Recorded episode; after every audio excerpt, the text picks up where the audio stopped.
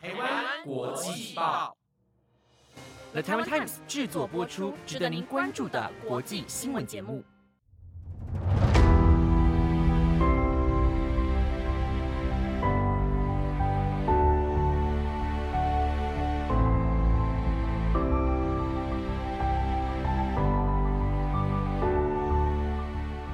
Hello，大家好，我是 Mike，欢迎收听台湾国际报系列节目《国际专题周报》第九集。我们会在每个礼拜日的中午更新这个星期我跟资源认为大家需要更深入了解的国际时事。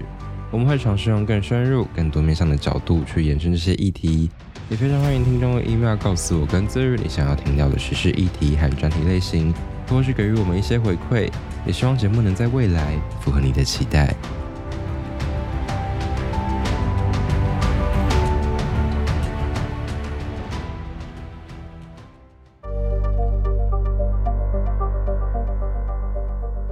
东京奥运好像才刚过没多久，北京冬奥又即将在明年二月登场。虽然欧美各国一直断断续续的传出要为了西藏、新疆、香港等等的人权议题来抵制北京冬奥，不过都没有掀起什么涟漪。但十月二号的晚上，中国网球女将彭帅在微博认证的账号上发文，公开的指控自己遭到中国前任副总理张高丽性侵，且有多年的不伦关系。彭帅的贴文在不到二十分钟内就被删除，但由于彭帅和张高丽两人都很知名，彭帅的指控依然在受到严格管控的中国互联网上散布开来，让中国防火长城内的审查人员应接不暇。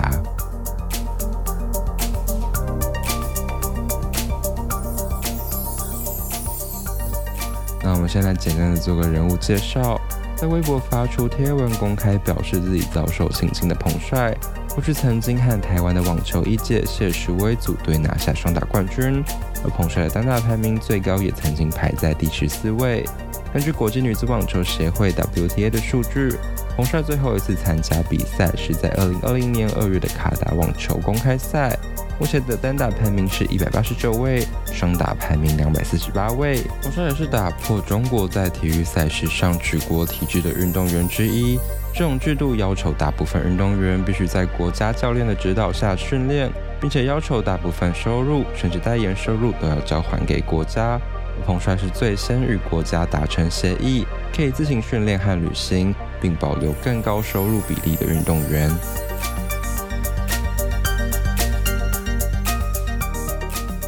至于被彭帅指控性侵的张高丽，是在二零一三年到二零一八年间担任中国国家副总理。也是中共最高统治机构中央政治局常务委员会亲民常务委员之一。过去也曾在广东、山东、天津等地担任重要的领导职务，并在2015年出任第二十四届冬奥会工作领导小组组长，分管北京冬奥的筹办工作。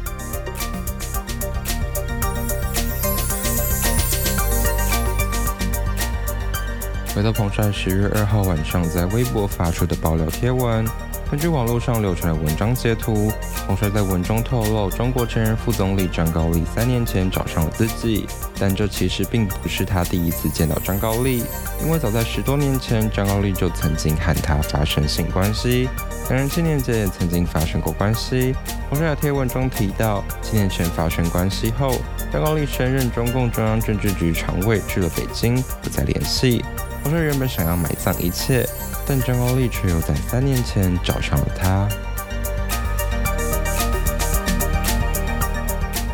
彭帅表示，三年前是张高丽和他的妻子康杰找上他，当天他一直哭，根本不同意和张高丽再度发生关系。但张高丽却要他放下包袱，和他上床，还说这几年从未忘记过你，会对你好。最后，彭帅同意了。彭帅说：“自从那之后，对于张高丽就带着爱，两人谈天说地，有着说不完的话。但每次见到康杰，对方总是冷嘲热讽。彭帅强调自己没有想要从张高丽身上拿到一分钱，想要的只是一个名分而已。但张高丽说他无法离婚，并要求彭帅不得告诉家人，这让彭帅觉得自己很不堪。”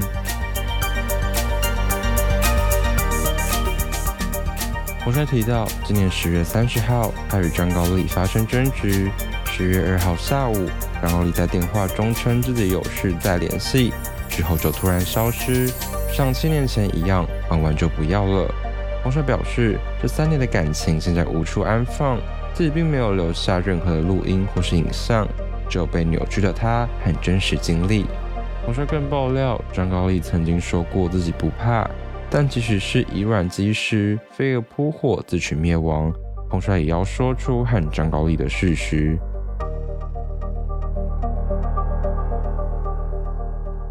就像我们所认识的张国一样，尽管作为知名的运动员。彭帅的贴文还是在二十分钟内就被删除，然后完全从公众的视野中消失，而且消失的非常彻底，让大家开始对他的健康和人身安全产生担忧。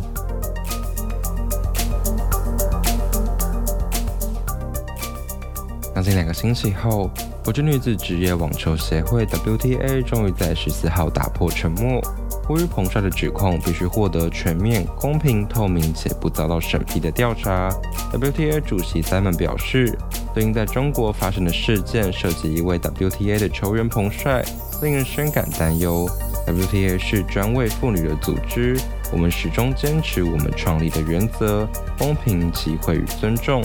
彭帅与所有的妇女都应被倾听，而非被审批。有关他指控前中国领导高层涉及性侵的行径，务必慎重、严肃以对。波鞋在 WTA 表态力挺的前后，网络上就已经有数百位网球选手在声援彭帅，并且点名批评国际网球总会 ITF 竟对此事不发一语。包括球王乔戈维奇和前球后大阪直美也都相继声援。美国名将小威廉斯。和平小马克安诺，但比利时好手克莱斯特斯等人更是全起发声。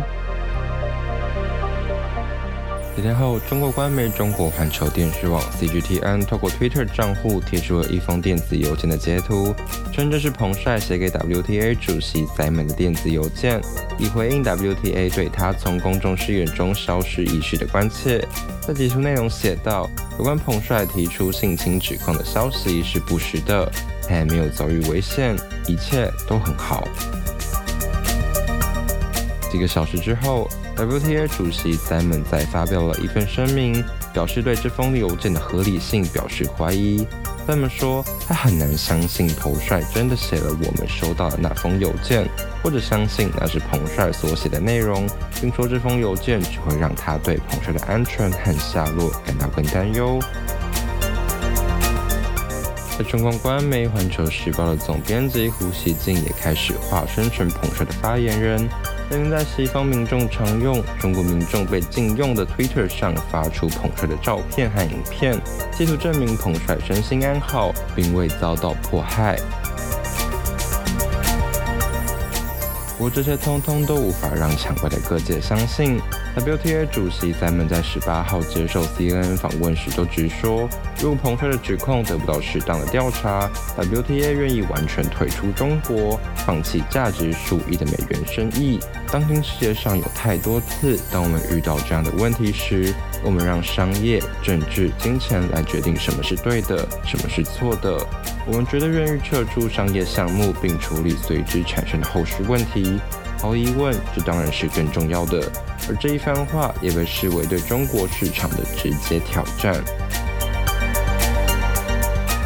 但几天之后，国际奥委会 IOC 却发表声明称，主席巴赫与三度参加奥运的彭帅视讯通话三十分钟。彭帅感谢 IOC 关心他的健康，并说明他安然无恙，仍在北京家中。希望此时此刻各方尊重他的隐私，这也是他现在更喜欢与朋友及家人共度时光的原因。不过，他将继续投入热爱的网球运动。IOC 的声明引发了各界的批评，WTA 再次呼吁对彭帅提出的指控展开调查。不止 IOC，十五家被列为合作伙伴的奥运赞助商也始终保持沉默，但这些企业也正面临着左右为难的局面。现今的消费者运动员对赞助商的要求越来越高，目前包括大阪直美、贝德烈和小威廉斯等网球界的大牌明星都对彭帅的安危表达了担忧，这些都增加了他们向品牌赞助商施压，要求公开表态的可能性。不过这些企业也担心，质疑中国政府的做法可能会激怒中国政府，并面临数百亿美元的销售损失。彭帅的指控也使过往要求对北京冬奥杯葛的零碎呼声越趋强烈。美国总统拜登、英国外会主席、法国外长、澳洲查尔国会议员、欧盟对外事务部发言人等等的人士都发出声明，让考虑采取外交行动。虽然目前只有少数国家已经明确表态，将以没有政府官员代表出席的外交杯葛手段来抵制北京冬奥，但这些都对即将要到来的北京冬奥产生更多的变数。不过，就算北京冬奥最后真的因各国的外交杯葛而陷入新冷战，也不会是奥运史上的头一遭。甚至早在七十年前，以美国为主的西方各国就曾杯葛过1980年的莫斯科奥运。上个星期，德国之声整理了一篇关于德语媒体对彭帅事件发生后发出的评论。这篇中文翻成德语媒体“如此奥运取消也罢”的报道，直接写下。这样的奥运会已经失去了举办的意义。尽管很多运动员进行了长期的准备和训练，但鉴于当前的状况，还是不得不说，本季冬季奥运应当取消，至少应当延期，因为体育并不需要这样的奥运会。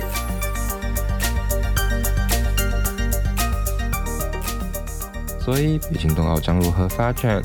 根据英国《泰晤士报》上周一的报道，英国正与五眼联盟盟友商讨外交杯葛北京冬奥事宜。从美国白宫到联合国人权事务高级专员公署都陆续呼吁对彭帅的指控内容进行调查。北京就彭帅的下落提供可验证的证据。虽然目前看起来要完全抵制北京冬奥可以说是几乎不可能的事情，但各国到底会不会像立陶宛一样以外交杯葛来抵制北京冬奥，目前仍有待观察。